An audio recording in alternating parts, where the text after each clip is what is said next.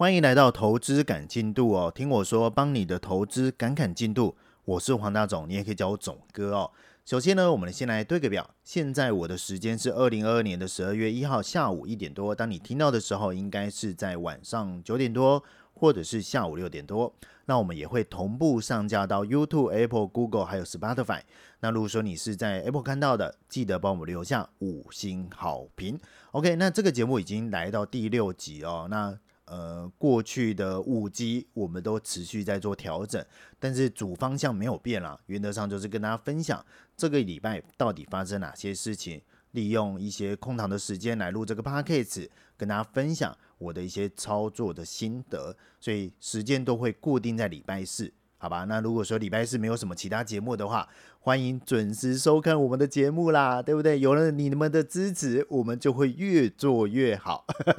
包括像是昨天呢，啊，不是昨天啦，今天的凌晨凌晨的两点半，咱们的美国的主席包哥要讲话了。那当下呢，我们有将近两百多多位的小伙伴在线上哦，就是一起守着守着手机，守着电脑，守着行情，看有没有一些短线交易的机会。那我也一路做到凌晨六点多，那六点多结束之后，那就就去上班嘛，对，然后就忙到现在。那如果说你听到我的声音有点沙哑，先跟各位说拍摄啦，因为昨天到现在讲了一整天的话，包括像昨天我有去那个丹江演讲。那刚好，因为前几天，呃，咱们的古埃哥有提到说，总哥很喜欢去学校演讲嘛，所以后来蛮多学校找我的，包括像淡江啊、台大啊，还有其他学校。那如果说你的学校还没有来找总哥去演讲的话，你你又想要听总哥现场演讲的魅力的话，你可以跟你的教授说，跟你的系主任说，看可不可以安排一场业界的人士去做分享。或者是说学校会有正颜色嘛，对不对？你就跟正颜色说，哎，那下学期啊，或者是明年找总哥去演讲。过去总哥跑蛮多学校的啦，但是后来因为疫情的关系，所以中断了蛮久。那比较长去的应该就是正大，OK，那再就是淡江了。那其他学校包括有去过师大呀，或者是去过治理，去过呃东吴，还有去过中心。OK，那这些后来好像都呃比较少找，我猜应该是疫情的关系啦，或者是总哥没有魅力了。但是昨天去学校演讲，我我自认为应该是讲很好，OK，应该是讲好。为什么呢？因为台下的学生笑呵呵嘛，对不对？听到总哥讲干话，也是讲的讲的呃非常的信手拈来，所以听起来也是非常的舒服，所以应该是回馈不错。包括像是呃这堂课其实比较类似像学校老师，然后去找一些业界人士来分享说，诶，进入职场之后一些职场的一些东西，包括之前可能找一些分析师，还是跟金融有关啦，分析师啊或者是研究员之类的，但是很少找到一些业务单位，所以呢，我昨天过去是代表业务单位的角色去跟学生分享，如果说要做业务怎么做才会做得好。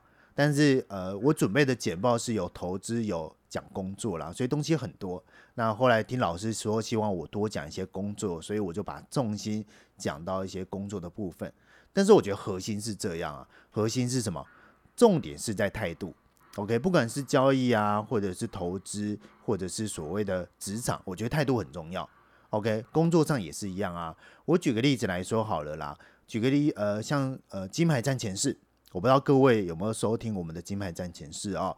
那金牌战前事呢是固定每个礼拜天的一个直播，那时间大概是三个小时，从九点讲到十二点。OK，那结束完之后就就休息了嘛，对不对？可是因为后来我听到太多的小伙伴提到说想要听精华版，OK，想要听重点，好像总哥都不讲重点一样。但是没办法啦，有时候是节目效果嘛，对不对？想要听重点。所以呢，我就想说，那干脆来剪精华好了。可是如果说我隔天然后请小助理剪，那小助理是不是要再重看直播，或者是想要再去抓重点？我觉得那个太慢了。所以我这几次啊，都会在金牌战前是结束之后，我自己来剪精华。就是说我可能会十二点结束剪精华，剪到大概凌晨两点。哎，那个不好剪啊，那个你要抓重点、抓梗啊之类的。那剪完之后呢？呃，叫初剪嘛，然后隔天我再请小助理帮我加工一下，好比如说加点梗图啊，加点字幕啊，尤其是字幕。哎，字幕不好上啊，而且你我们过去的那个四集都有上字幕，所以真的要帮小助理掌声鼓励一下，尤其是像总哥这个讲话都连在一起的人呵呵，那个可能没办法用 AI 辨识，你知道吗？可能都必须 AI 辨识完之后，人力还要再来辨识。OK 哦，所以我们隔天是会上架一个精华，那时间呢就会抓在礼拜一的晚上九点首播。OK，那就是讲礼拜天的重点啦。那重点有哪些呢？就是这一个礼拜哪些事你要注意。那上个礼拜其实我就说了哈，这个礼拜最重要就是今天凌晨的包哥讲话，哇，那个重要性基本上不输上次的 CPI，这个重要性不输上次的杰森哈啊，事实证明也是这样啊，对不对？那如果说你今天做短线的朋友，你错过这一次，我跟你讲，你会堆心瓜，所以这个就是态度。OK 啊，我的态度就是把我的工作做好，把我的价值提升。OK 啊，很多人会抱怨说啊，老板不加薪啊，或者是说老板怎么样？那是因为老板没有看到你的价值。价值这种东西哦，你必须要怎么样表现在外面，并不是叫你拍 LP 拍马屁啦，而是说你必须要真的要提升你的价值所在。老板看到你的价值哦，你今天做这件事情，我认为值三万块。OK，价值是什么？是。主观的嘛，价格是客观的。我认为你值三万块，你就是值三万块。可是你的价值体现之后，我觉得你很认真，我帮你加薪。我觉得没有一个老板不帮自己的员工加薪，尤其是现在，现在是一个极度缺工的一个年代，真的是这样啊，对不对？你看到一些服务业，三万块、四万块、五万块都请不到人，为什么？就是因为。呃，好像也是真的请不到了。好啦，我要讲的是说，有时候工作的态度真的比其他什么能力啊、学历啊都来的非常的重要。可是学历是个门槛，没错啦。OK，那第二种呢，就是交易上跟投资上的态度，我觉得这个也很重要。什么意思呢？就是你至少不要放弃，好吧？很多人在做交易、做投资的时候，常常会遇到说，可能行情比较不好做的时候就放弃了。那放弃可能就是缩手嘛，就不做。那不做真的没关系啦。可是呢，千万不要失去什么所谓的呃市场的敏感度。也就是说，我什么都不看了，我连电脑都不打开了，我就不管，我去度假了。可是你不能失去你的敏感度啦。你可能透过书报、杂志、刷脸书，你多多少少会看到，看到什么？看到的就是机会。诶，那昨天就是一个机会啊。对不对？所以昨天我去丹江演讲，大部分讲的是态度这件事情啦。那刚好昨天我们晚上在看包哥讲话的时候，其实同时我当下有点呃，我当下是有开类似像直播的语音台，就跟小伙伴在聊天，边聊天边做啦，这样子日子过得比较快。结果呢，当下就有小伙伴问我说，昨天去那个学校有发生什么有趣的事情？是没有什么有趣的事情啊，台下的学生真香。好吧，就是不管男生女生都很嫩嘛，所以学生看起来就是乖乖的，很棒，好吧？所以我很喜欢去学校演讲。结果呢，在演讲的结束就会有什么 QMA，OK？那 QMA 就会有人想要问问题嘛？那其实因为我讲的太完美了，所以台下的学生其实基本上没什么好问，通常都是 QMA 结束之后，然后学生才会冲上台前，然后呢私底下问你，就不太喜欢举手啦。结果呢，在当下我就问。说哎有没有问题啊？然后就有个学生就举手了，就问我说：“哎，那总哥，呃，你是所谓的超业，那你是不是想要干掉谁之类的？”那我当下就先否认说：“总哥不是超累超业啦，基本上我称我叫超累，好吧？就是说我们并不是绝顶厉害的业务啦，其实我是最不像业务的业务，但是呢，我是做我喜欢做的事情，才会一路走到现在。”那当下就有一个学生，然后就问我说：“诶，那你会不会想要干掉谁之类的？”那我听起来就是说：“诶，你怎么会知道就是谁跟谁之间啊，业绩怎么样？”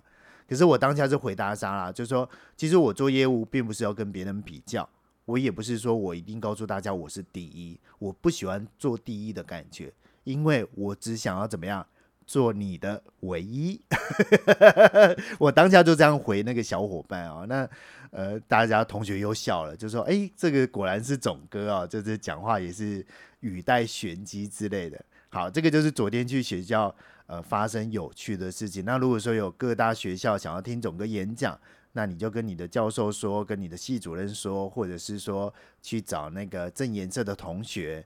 然后呃，明年还没有举办，还没有安排时间啦。明年第一场是去台大，那其他学校如果说想要安排总哥去讲一下，什么都可以讲啦。但是如果说是像权证这些，呃，或者是可转债，我就没办法了。股票还可以讲一下，好吧？因为股票有在做，期货也有在做，选择权做更大，然后海外期货也有在做，所以基本上应该都可以讲啦。但是权证或者是呃可转债，我就真的没在做，所以你找我去讲，就可能不太好讲，好吧？所以有些题目我是没办法。那如果说你想要听职场的话，那我可能会讲更多。好，那我们再回到市场上哦。那市场上昨天最大的事情就是包哥讲话嘛。那包哥讲话其实他从接生后到后来几次的联准会的呃会议之后的一个记者会，其他的主轴都是这样，就是呃打压通膨在所不惜嘛。可是昨天的话语里面却多了一点所谓的鸽派。举个例子来说，他讲到说，尽管出现一些有希望的发展。但是要恢复价格的稳定，它还有更长的路要走。所以这句话跟之前的那个所谓的在所不惜的那个鹰派的言论就割了不少。但是还是鹰派啦，还是比较鹰一点。所以你看哦，像昨天一讲话一开口的时候，像咱们的古埃哥说嘛，一开口就空单塞进去，他一开口就直接放空啊。当然还是要设停损啊，自己做好那个资金控管。可是我要讲的是说，确实啦，他一开口就是带给大家满满的阴味，好吧，不是那个臭味，是阴味。所以呢，一开口行情真的就跌了。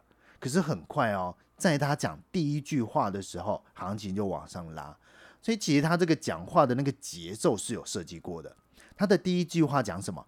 他的第一句话就讲说，他的呃放缓升息的脚步最快的时间就在十二月。哎，下面给十二月就下次啦。对不对？过去就是连续升三码嘛，哇，升的速度很快。可是下次放缓升息的脚步最快在十二月，哇，此话一出，怎么样？原本的下跌突然就开始上涨了。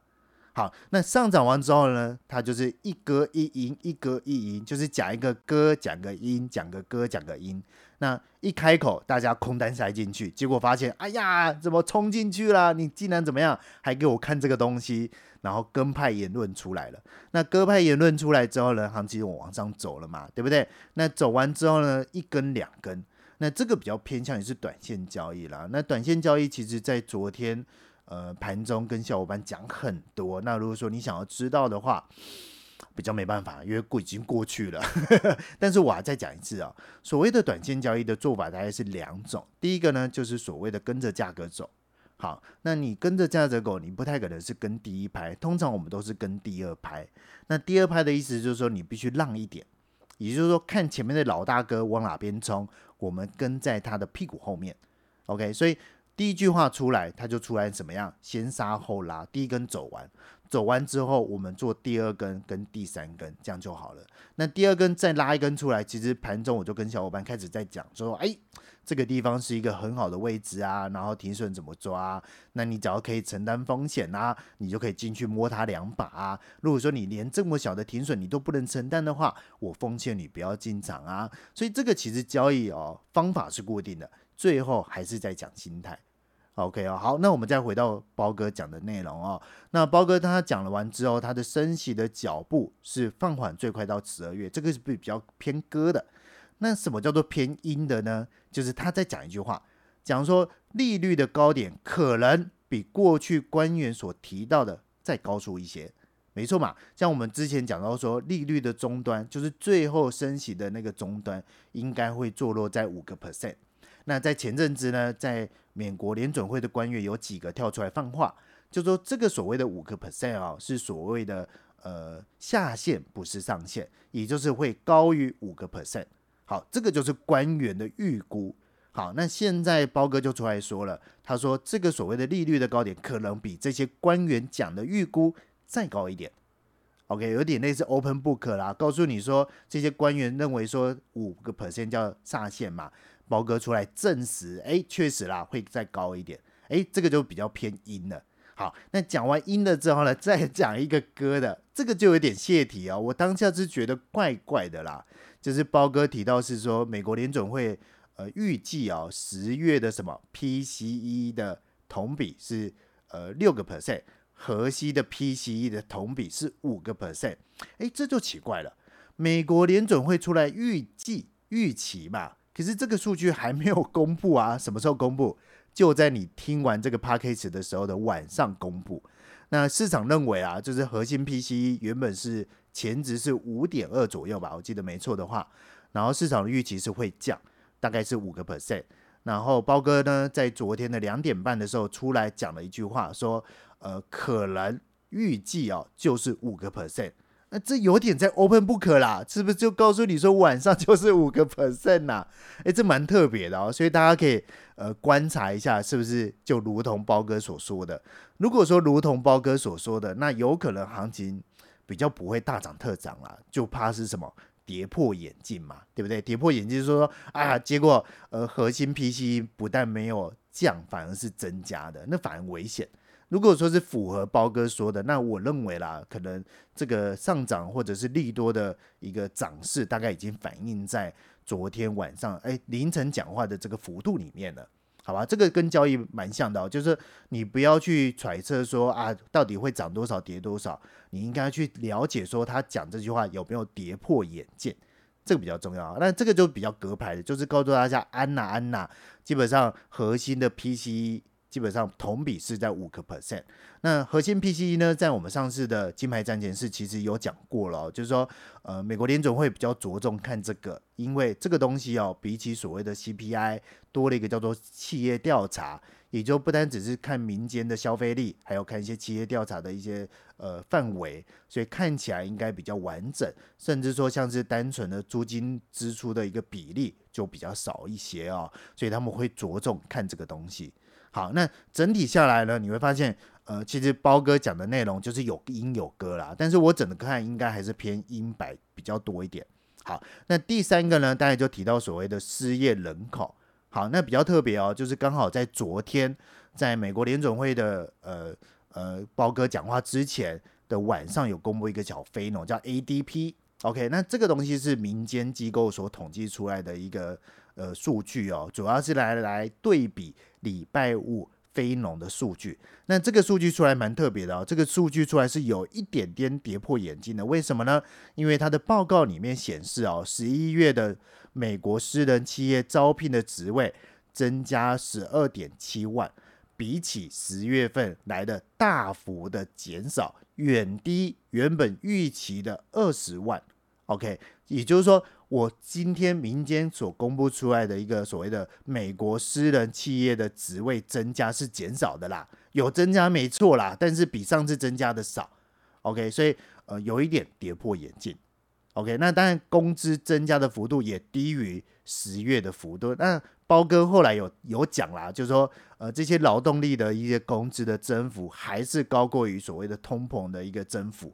所以包哥有出来讲比较鸽派的，但是 ADP 的数据报告是，呃，工资的连增的幅度是低于十月的，所以你要想哦，今天就业的人减少，增加的幅度也减少，所以代表劳动怎么样开始降温，好，开始降温啊，就是看起来好像没有那么强大的劳动力，所以当下是比较支持什么？美国联总会放缓升起这个脚步。好，那当下市场的解读是什么？当下市场解读，我记得没错啦。这个数据公布完之后，市场并没有涨哦，市场是跌的。好，我再讲一次啊，今天 ADP 公布完之后，支撑就代表景气衰退了嘛？那代表说美国的呃升息不要升太快。那这个惯性过去是比较支撑股市上涨的，也就是说，美国只要放缓升息的脚步，股市就会涨。可是问题是我怎么让美国联准会去做放缓的脚步呢？就是我的经济数据是不好的嘛，对不对？所以过去有个论调叫做所谓的坏消息等于好消息，好消息等于坏消息。好，这是过去的论述。但是自从十月份的 CPI 公布完之后，我就跟大家说，诶，这样的论述结束了，应该是什么？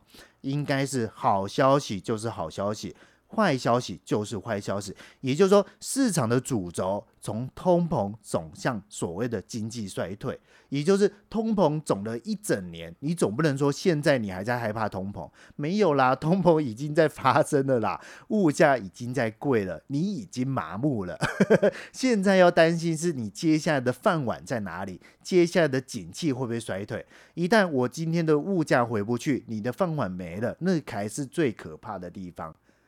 这样懂哈？所以现在接下来的主轴就是从通膨走向所谓的经济衰退这件事情。好，那不管是总哥说啦，其实蛮多投行，包括像是摩根啊什么的，都已经在预估现在景气衰退的落点是落在什么地方。有些人说落在第一季，有些人落在第二季。所以呢，这些所谓的落点就是告诉大家，这个可能会实际上的发生。哎，这个不只是四大投行啦，连马克呃，就是连特斯拉的老板也跳出来说，希望怎么样？美国联准会随即赶快降息来救经济这件事情。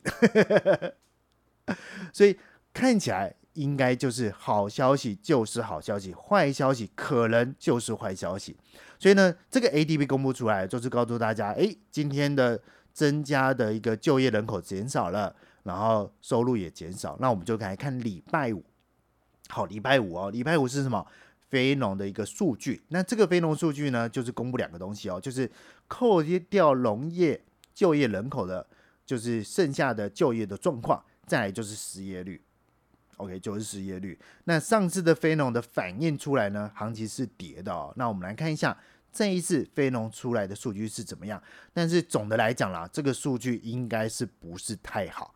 好吧，这个数据不是太好，因为你去计算一下那些所谓的一些被一些科技厂啊、科技大厂所裁员的人数抓一抓，那再加上可能过去会增列的一些就业人口的一个呃呃幅度已经过去了。为什么会增列呢？因为九月份要迎接接下来的所谓的销售旺季嘛，所以九月份那个时候其实会大量的去增加一些特定的一些职位。那这个增加之后，到现在。到明年好像销售季快过了，那还会再增加吗？就不晓得了。所以当时就市场传出哦，就是上一次的非农应该是最好的非农，接下来的非农可能不会太好。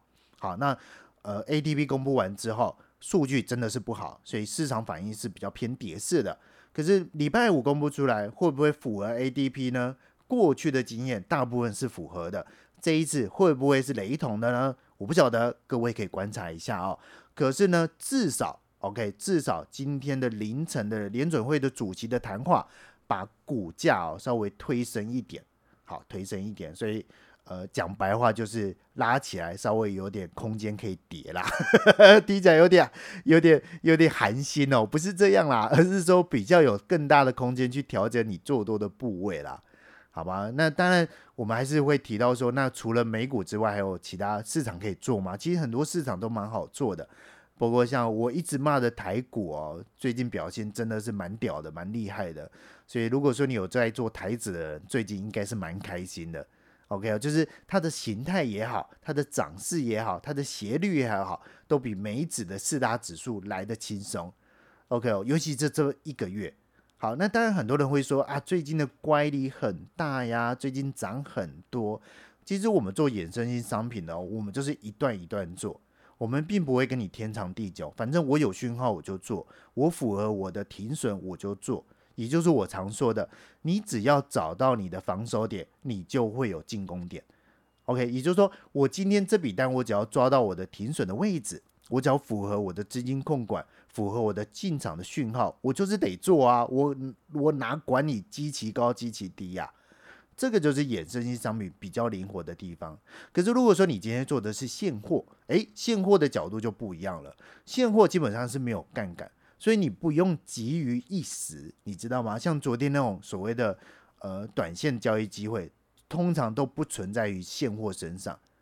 没错嘛，因为短线交易机会，我就是立刻进立刻出，我当下就是有一点杠杆，然后呢，我杠杆可以呃填满我的信息没有啦，杠杆可以让我的获利可以稍微拉远一点，但是呢，因为我就是当下做短线而已啊，我也没有跟你天长地远，所以我的压力不在什么，不在所谓的时间上面，就像我哎，不在我的资金上面啊。就像我昨天去学校，稍微的跟各位同学分享一下短线交易的策略跟长线交易的策略。那当下我也跟同学说哈，短线交易上的最大压力是在时间，不是在资金；但是长线的压力是在时间，不是在资金。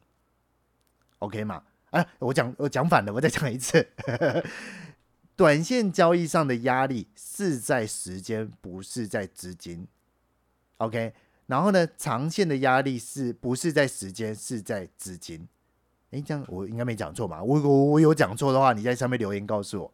我的意思是说，你做短线哦，因为时间对你是个压力，因为你有可能今天的讯号还没有结束，但是时间到了，你可能认定今天叫做短线交易，你就是做当冲啦，然后呢，你就得离场，所以时间压力在你身上。可是你没有资金压力，因为隔天的事隔天再说啊。可是如果说我今天做长线，好，长线是没有时间压力的，我就是单纯凭借我的讯号，我该进场我就进场，我该出场我就出场。可是你会有资金压力，资金压力意思就是说我今天做这笔交易，它没有符合我的预期，那你会有什么机会成本吗？我今天做了 A 没有获利，可是我同时间如果我一样的方法去做了 B。结果 B 有获利，那我是不是就失去了我这个资金的什么运用的成本？这叫做资金压力。OK，尤其是一些所谓的呃大户，你说大户有没有压力？大户就是会有资金压力，很好笑，对不对？市值就是这样啊，因为我今天这笔钱放在 A 跟放在 B，然后呢，我今天的获利可能就是仰赖这个呃进去然后产生的。价差嘛，结果呢，我放在 A，A 没赚钱，早知道放 B，那钱越大，这个压力就越大。可是如果说你是一般散户啊，我讲的是所谓的现货，我不是讲期货，不是讲衍生商品啊。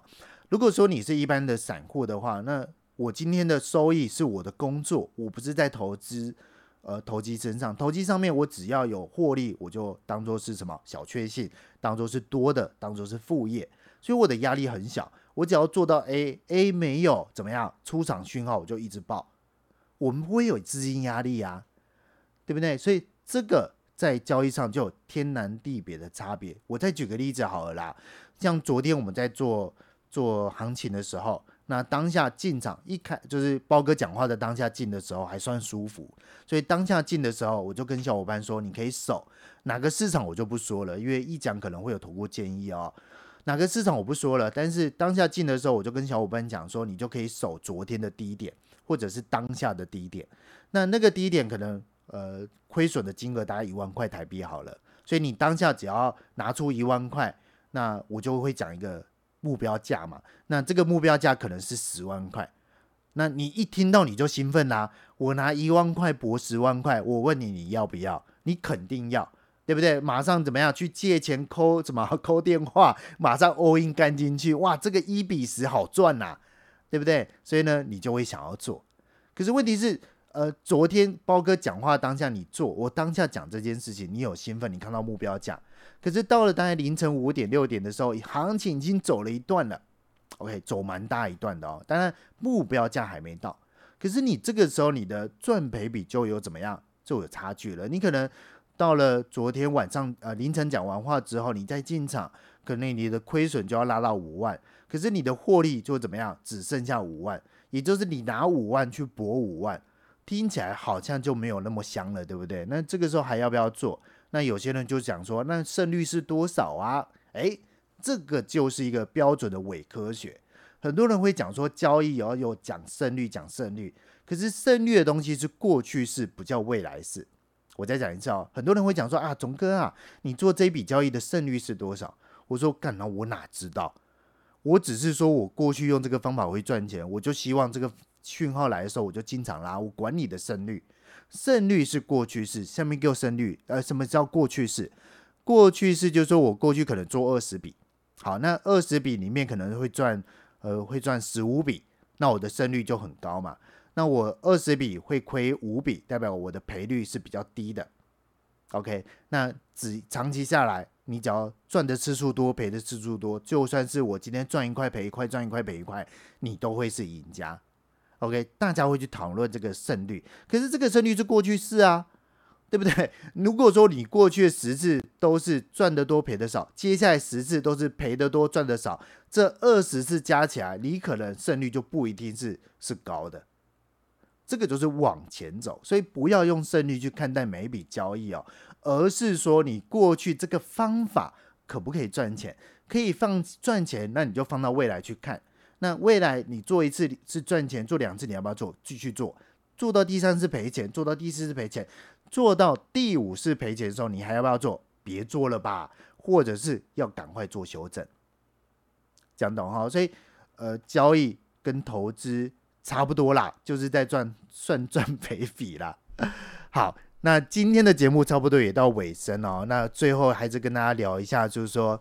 呃，刚好最近有跟大家做一点，有点类似像问卷调查，就是说，哎，对于我们这个节目的想法是什么，的看法是什么？那我们一直都在做调整跟修正，但是核心不变。就像我刚才讲的，就是趁空档跟大家分享最近的一些想法，顺便讲一些比较属于交易面的东西，然后用口语化的方式来跟你说哈。